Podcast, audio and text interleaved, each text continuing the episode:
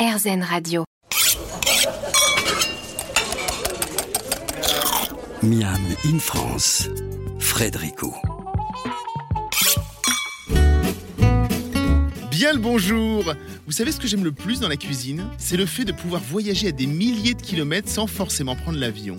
Ce n'est pas pour rien que quand on se retrouve à vivre dans un pays étranger, de gré ou de force, la cuisine est certainement la première chose qui te ramène un peu à la maison.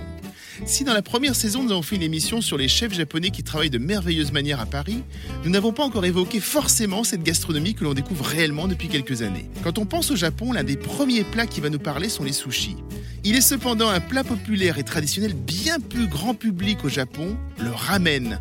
Vous connaissez, vous adorez les ramen, vous ne connaissez pas et vous voulez en savoir plus, restez avec nous dans Miami France sur RZN Radio. A tout de suite.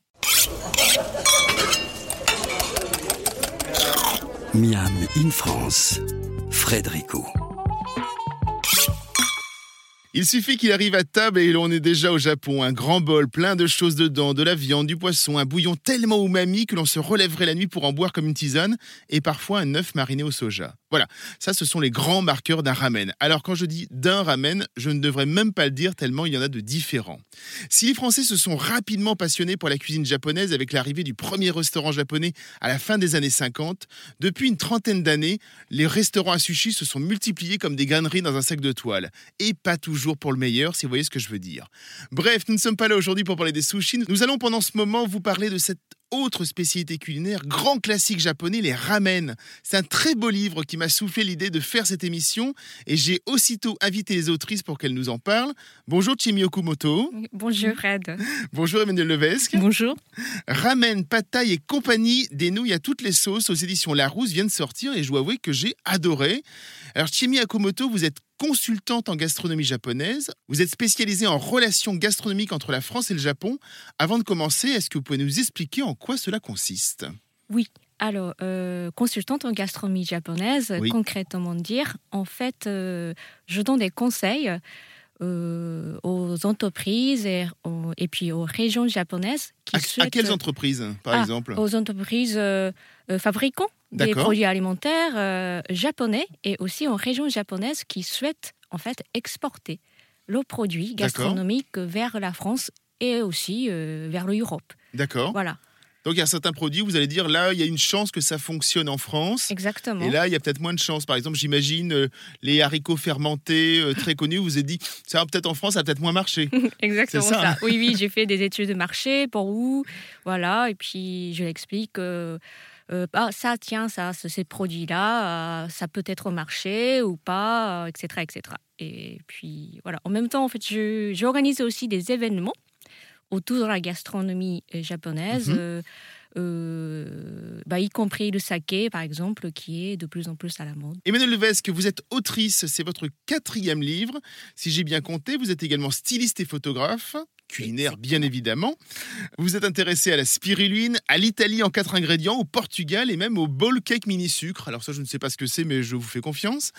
Euh, Qu'est-ce que c'est les bowl cake mini sucre? C'est en fait des préparations, c'est des gâteaux qui sont cuits au micro-ondes euh, Ah, et qui sont faits à la minute en fait. Euh, Trois ingrédients et directement au micro-ondes et après on les déguste. Comment et pourquoi ce livre sur les ramen et autres nouilles asiatiques? Alors ça fait partie des livres du confinement entre Ah, c'est guillemets. ça, oui, oui. C'est-à-dire que je me suis retrouvée euh, confinée avec mon mari dans mon petit appartement avec une énorme envie d'aller au restaurant Oui. et de manger un ramen. Bien sûr.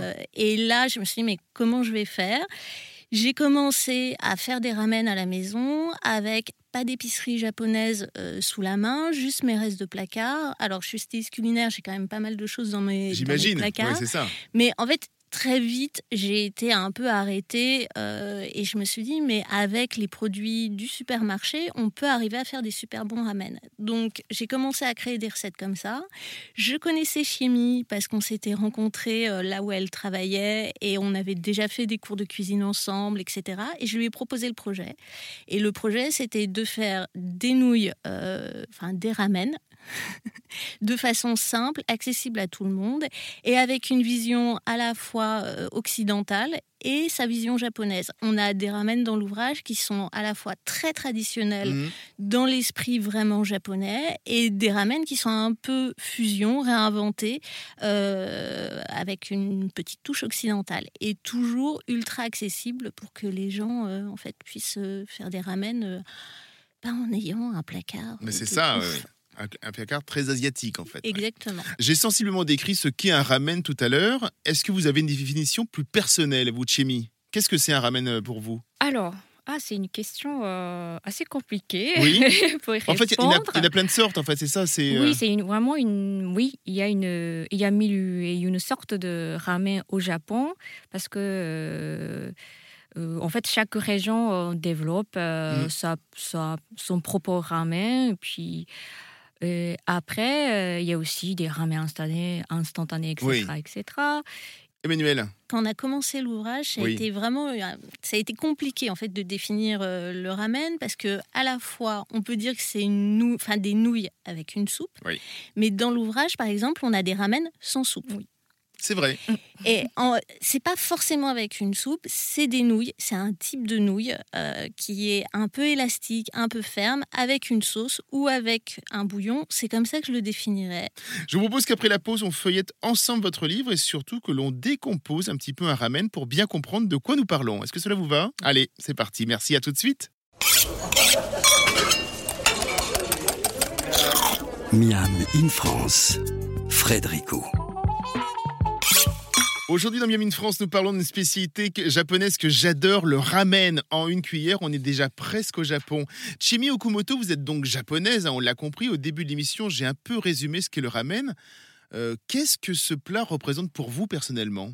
Alors, euh, personnellement, le ramen, pour moi, c'est un hum, plat familial, mais en fait, quelque chose euh, que. Toutes les familles en mangent au Japon? Enfin, je veux dire, il y avait régulièrement un ramen à la, du ramen à la maison? Oui, mais Oui. ça, plutôt à la maison, c'est plutôt des ramen euh, instantanés. D'accord. Voilà. euh, C'est-à-dire qu'on ne cuisine plus au Japon dans les maisons On fait des. euh, Pas trop. Ah, c'est- pour ça, en fait, c'est très intéressant en fait de voir euh, la vague de ramen en France parce Oui. que parce que voilà, euh, souvent en fait, euh, moi je donne des cours de cuisine japonaise à domicile.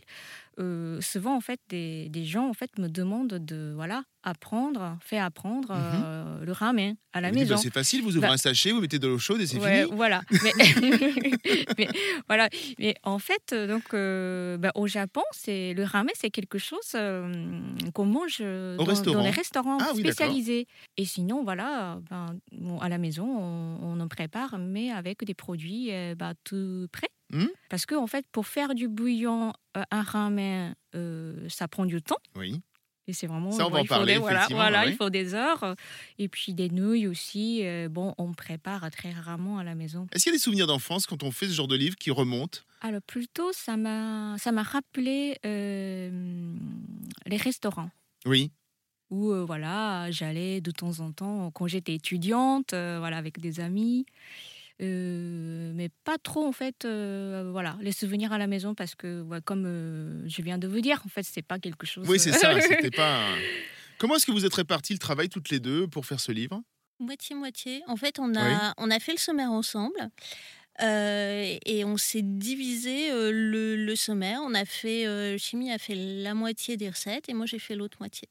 Est-ce que vous pouvez nous expliquer justement, on l'a dit, les- le ramen, c'est surtout des nouilles, hein, c'est ça, c'est il y a un plat de nouilles. Après, après, on verra euh, la suite. Est-ce qu'on peut vous nous raconter un petit peu les différentes nouilles qu'on peut trouver le plus souvent dans un ramen? Ce sont des nouilles euh, de blé de blé à base de blé. Ouais. Voilà. Euh, bon, essentiellement, c'est des nouilles de blé. Et après, euh, on peut les remplacer par des nouilles. euh, euh, De sarrasin, j'avais vu aussi. Mais sarrasin, c'est un autre plat, en fait. Ah, c'est un autre Voilà. plat, d'accord. Franchement, euh, moi, je, je pense que c'est bien, en fait. Chacun, euh, chacun utilise euh, des différentes nouilles selon, selon son envie. Pas forcément des nouilles de blé, ça peut être des sarrasins, et puis ça peut être autrement. Des nouilles c'est ça, un peu plus grosses Voilà, C'est ça? C'est ça, oui. Mais udon aussi, c'est un autre plat, C'est un autre plat plat encore. que le ramen. Ah mince, Oui. ah oui, d'accord, en fait. bon, de toute façon, en fait, ce sont des pâtes.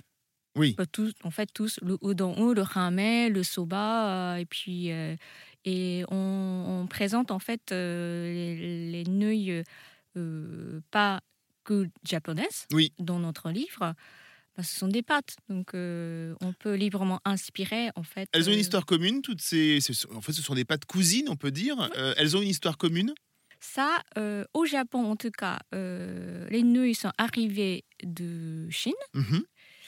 Et puis après, euh, il y a tout les débats autour de la origine des pâtes, euh, voilà, en Italie, en Chine. euh. Quand, quand on rentre dans, dans une épicerie euh, japonaise, vers quoi on va se diriger tout de suite Si je veux un ramen, on, on prend quoi? Pâte de blé, c'est ça? Alors, les, les nouilles ramen, nous, ce qu'on a appelé dans l'ouvrage des nouilles ramen, c'est des nouilles de blé et qui sont faites. En fait, on a, on a fait une recette de base pour pouvoir les faire à la maison. Oui.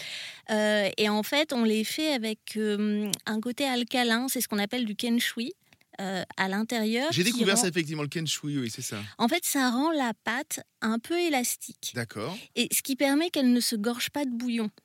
En fait, c'est le côté Ah, alcalin dans lequel en fait la pâte est faite. Ça fait que en fait la pâte ne gonfle pas et ne devient pas pleine de bouillon. Euh, je- parle sous la sous la gouverne de, de chimie, mais euh, en fait les, les nouilles sont un peu différentes. Elles sont faites avec une eau qui est un peu alcanisée en fait, qui voilà et qui rend cette pâte un peu différente. Et toutes les pâtes en Asie, à la fois en Chine et au Japon, ont ce côté un peu alcanisé qui fait qu'elles sont différentes au niveau de la texture. Nous, ce qu'on dit, le fil conducteur de cet ouvrage, c'est que ça soit hyper accessible. Donc, on peut acheter des pâtes italiennes, il n'y a pas de souci, Oui. sauf qu'on on les fait cuire avec un peu de bicarbonate de soude pour donner justement ce côté Ah, d'accord, alcalin. le, le petit côté, petit Voilà. côté tips pour rappeler un petit peu la nouille asiatique. Très bien. Si l'on parle de recettes, il nous faut bien quelques produits particuliers. On en a un peu parlé. On fouille dans le placard asiatique et on revient juste après ça.